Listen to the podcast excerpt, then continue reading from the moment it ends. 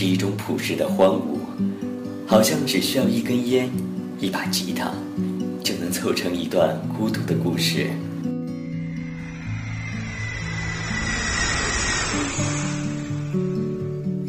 旅行是一种洒脱的放空，看着蓝山的云，品着不同的酒，每一个陌生的故事都是我的大梦初醒。谁说世界尽头没人等我？谁说世界尽头没人听我唱歌？我从很远的地方赶来，不要未来，只要你来。我和民谣在路上，一直都在，你在不在？这里是音乐旅行栏目《诗与远方》，希望可以陪你度过漫长岁月。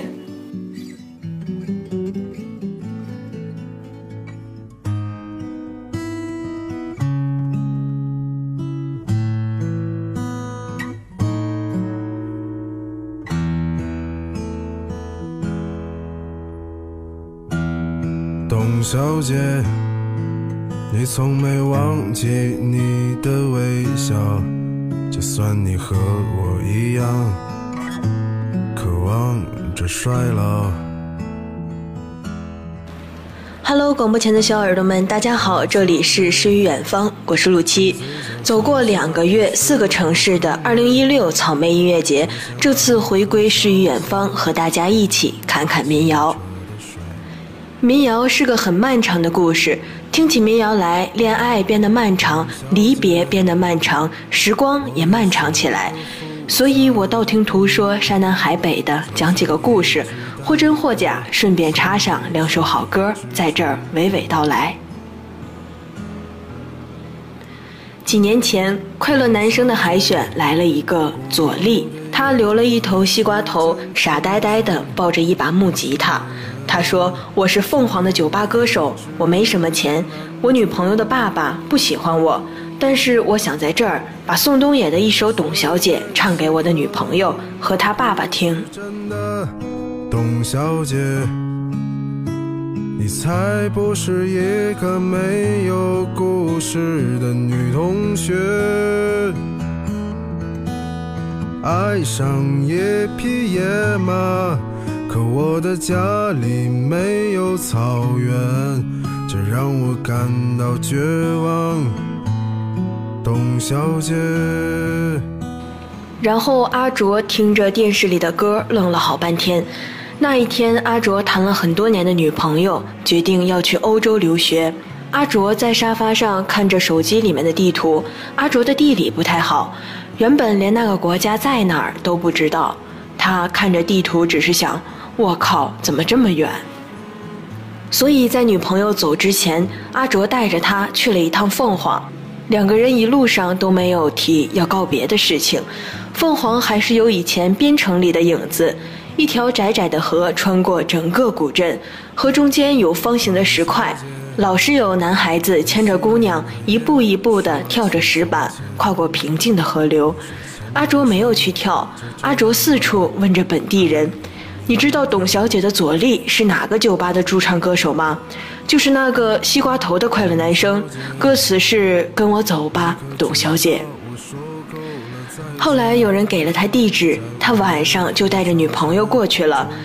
店里的人说左立参加快男太忙，没办法回来驻唱了。现在在私奔吧里驻唱的是一个留着短发的小胖子。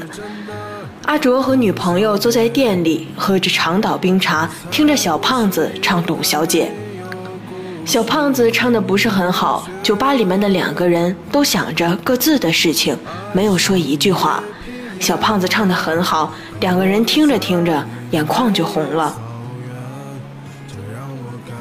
从凤凰回来之后，阿卓的女朋友去了欧洲，阿卓也没有挽留，两个人再也没有联系。多年以后的现在，阿卓已经听了好多次大胖子的现场。那个大胖子叫做宋冬野。有次是在音乐节夕阳西下的时候，所有人激昂的情绪随着黄昏都消退了。宋冬野的《董小姐》早就已经烂了大街。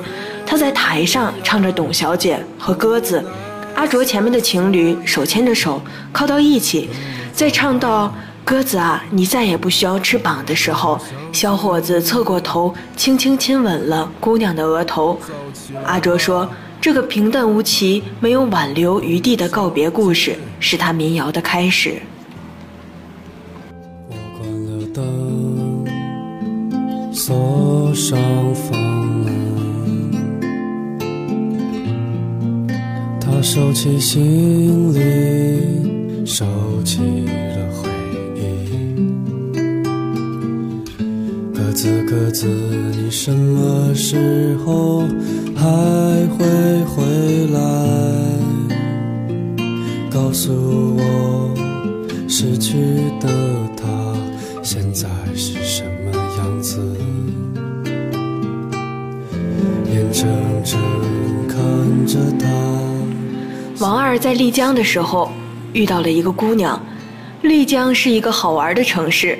王二原本是个在大城市里匆忙惯了的人，他在丽江的小巷子里闲逛时，看见一个走得很慢很慢的老太太。王二问他：“你走那么慢，来得及做你要做的事儿吗？”老太太笑眯眯地回答他一句：“你走那么快，赶着去投胎吗？”白天的丽江路边都是手鼓店，店里放一首民谣，店家打着鼓，希望你听见音乐停下脚步，走进他的店里。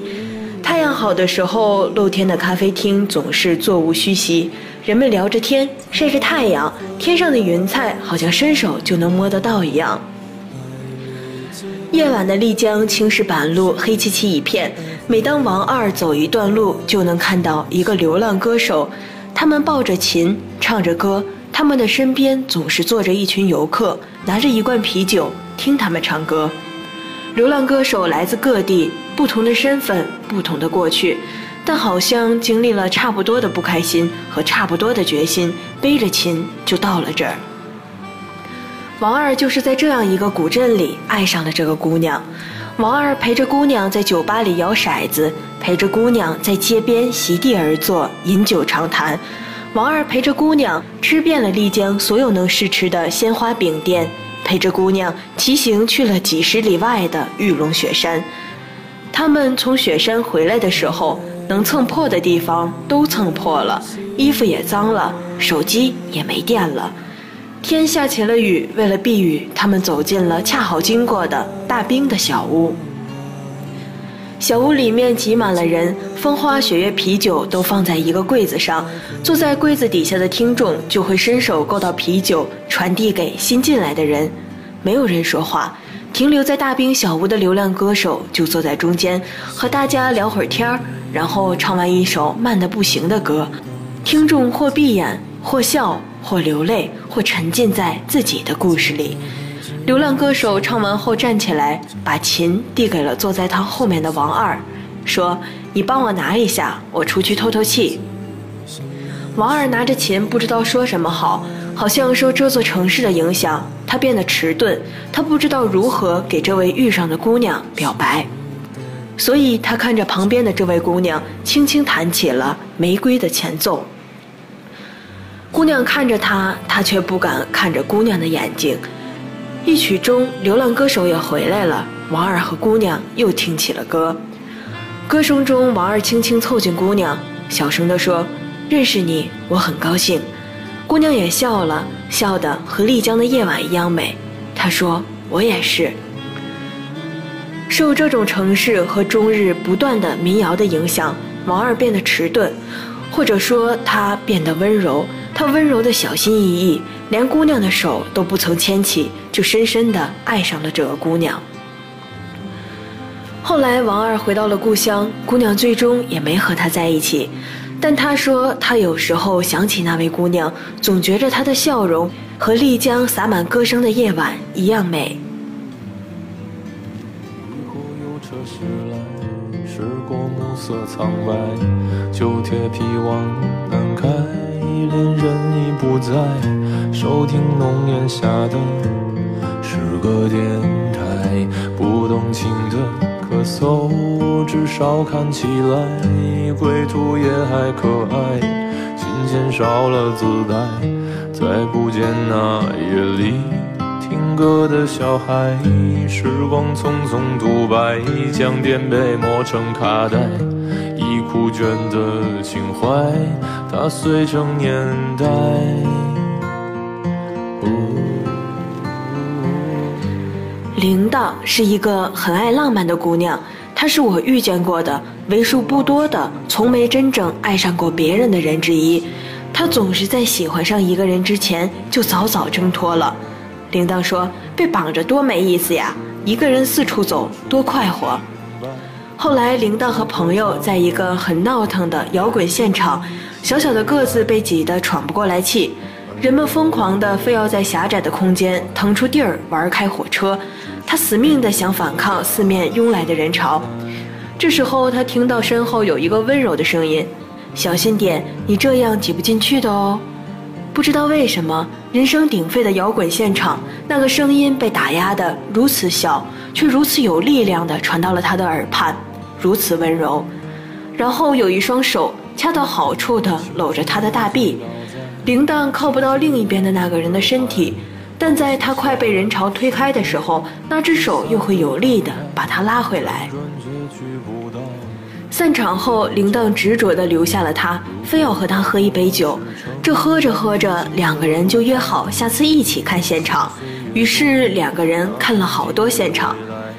铃铛喜欢摇滚，他就陪铃铛去听摇滚，甚至脱了上衣跳舞，举起矮小的铃铛，让他对着台上的主唱挥手。大叫，铃铛骑在他的头上，时而挥手大叫，时而把手放在他的耳朵上，帮他把头上的汗水都擦去了。只是有一次，人潮还是把两个人都挤散了，铃铛一个人淹没在人潮里。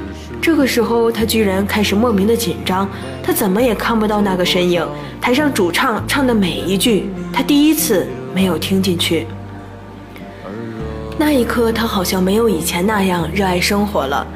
那天散场后，铃铛终于看见了四处找他的那个身影，但他却下了一个决定。这个决定和往常一样，别人不能理解，连他也说不上来是为什么。那个小伙子送他回去的时候说：“铃铛，我们一直在听摇滚，还没一起听过民谣呢。其实我还挺喜欢民谣的。没多久，李志要来了，我们一起去听听吧。”铃铛没有抬头看他，快步地走在前面，步伐显得很僵硬。他支支吾吾地应了一声，然后铃铛再也没和那个小伙子见过面。他仍然能一个人扬起手，混战在摇滚现场中。又两年后，铃铛去听了一场李志的演唱会，最后一首歌李志独奏了《和你在一起》，台上的李志一句都没有唱。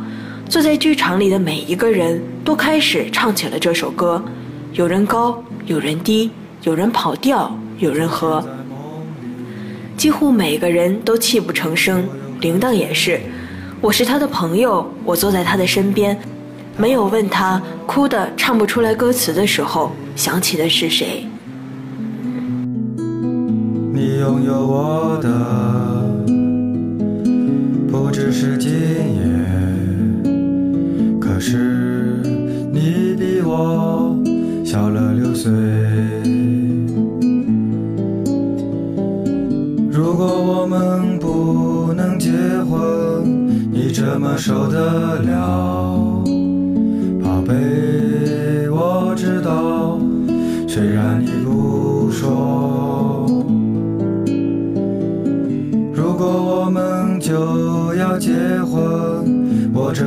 能受得了？宝贝，别在夜里等我。我不知道民谣代表什么，也不知道民谣是不是火了。总之，总会有一批人，有人听在唱，没人听也在唱。我觉得温柔的歌原本就是一个故事，每个人的故事不同，回忆越长，歌就越长。如果说民谣是一个江湖的话，那么这个江湖是没有什么刀枪剑影的。这个江湖是个温柔的江湖，是卧虎藏龙里那个脚踏竹林、沉默无言、只剩一片沙沙声的江湖，仅此而已。所有出现在你故事里的人，如果不是个好人，那么也一定有温柔的一面。希望你能给心仪之人哼唱一首温柔的歌，希望你也有温柔的一面。这就是我关于民谣想要和你碎语的事。那今天的诗与远方栏目到这里就要和大家说再见了。我是陆七，奈良路的路，七月的七，让我们下期节目时间不见不散吧。被人和人一场游戏，我愿意为你死去。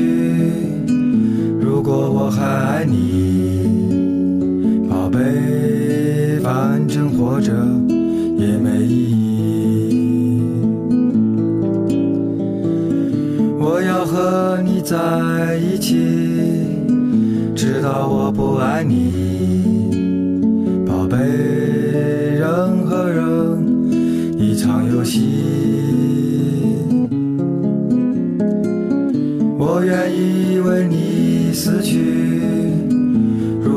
还爱你，